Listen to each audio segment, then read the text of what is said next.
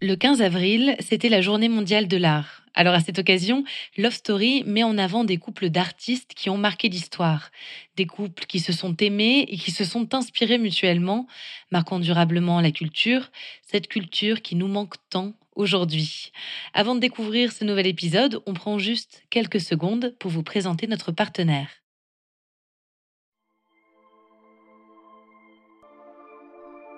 Révéler en cachant. Telle était la devise du duo Christo et Jeanne-Claude, rendu célèbre en empaquetant certains des plus impressionnants monuments construits par l'homme. C'est avec beaucoup de liberté qu'ils ont parcouru le monde et qu'ils ont créé ensemble. Ils ne se reconnaissaient pas dans les concepts de land art ou d'art conceptuel, ils se décrivaient plutôt comme des architectes environnementaux.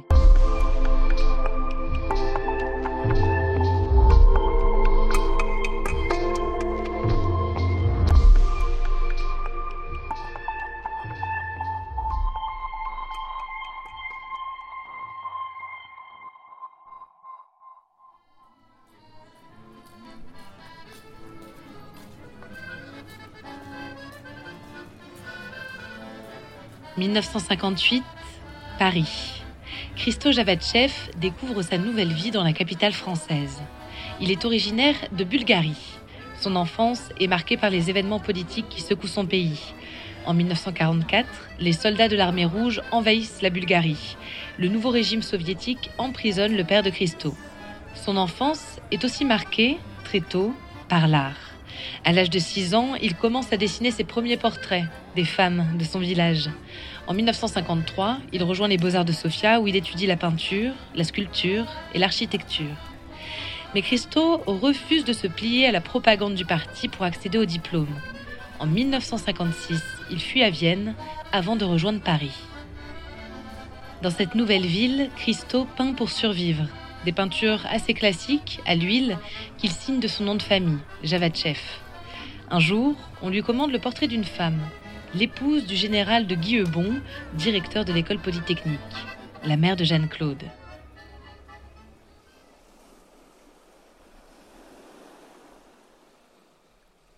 Jeanne-Claude Donat de Guilleubon est née à Casablanca, précisément le même jour que Christo, la même année et peut-être à la même heure.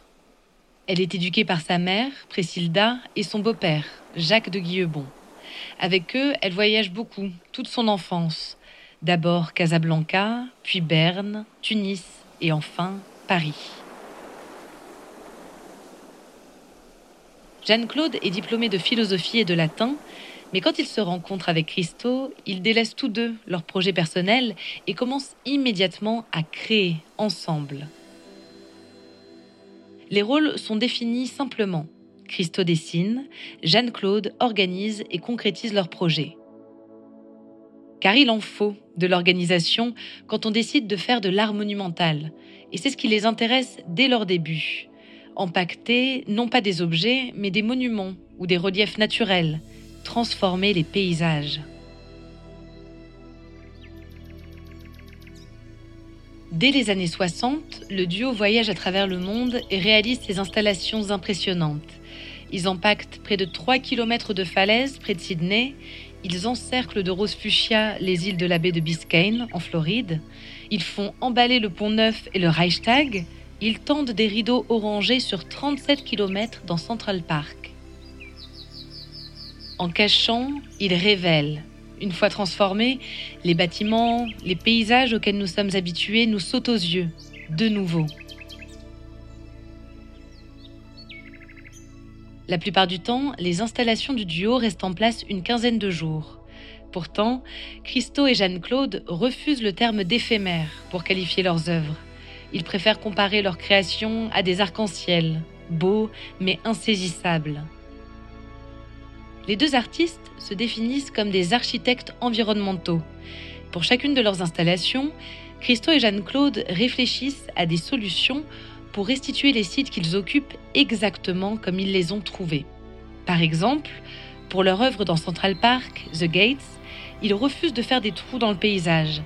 Ils conçoivent alors des portiques qui, grâce à des socles en métal de 350 kg, se posent dans le parc puis se retirent, sans aucune altération de l'environnement.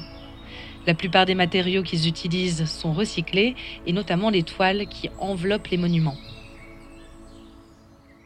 Compte à rebours pour le projet le plus fou de l'histoire de Paris. Dans dix jours, ces jeunes gens seront les guides qui vous expliqueront tout sur le pont neuf empaqueté par Christo.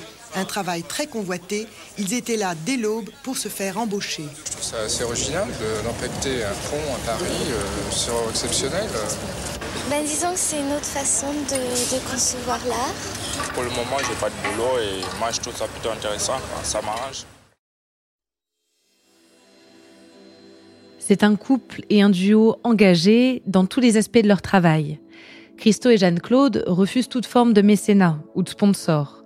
Leurs œuvres, pourtant très coûteuses dans la réalisation, n'appartiennent à personne d'autre qu'à eux-mêmes. Pour financer les projets, ils vendent les dessins de Christo réalisés en préparation des installations. Cela fait d'eux des artistes particulièrement libres. Ils ne cherchent ni la célébrité, ni l'argent, mais la beauté, simplement et l'accessibilité pour tous. Ils disent L'urgence d'être vu est d'autant plus grande que demain tout aura disparu. Personne ne peut acheter ses œuvres, personne ne peut les posséder, personne ne peut les commercialiser, personne ne peut vendre des billets pour les voir. Notre travail parle de liberté. Tout au long de leur carrière commune, Christo et Jeanne-Claude entretiennent une relation pédagogique avec leur public. Ils donnent des conférences dans des musées, des universités ou des écoles. Pendant la durée des expositions de leurs œuvres, ils mandatent des équipes chargées de répondre aux questions des visiteurs. Car pour eux, l'interactivité verbale avec le public est essentielle. Jeanne-Claude s'éteint en 2009 à New York. Christo continue à créer, seul, ses œuvres monumentales. Il disparaît à son tour au printemps 2020. Le public aura une dernière occasion d'admirer une installation de Christo à l'automne 2021. L'Arc de Triomphe à Paris sera emballé de manière posthume à la mémoire de ce duo d'artistes étonnants.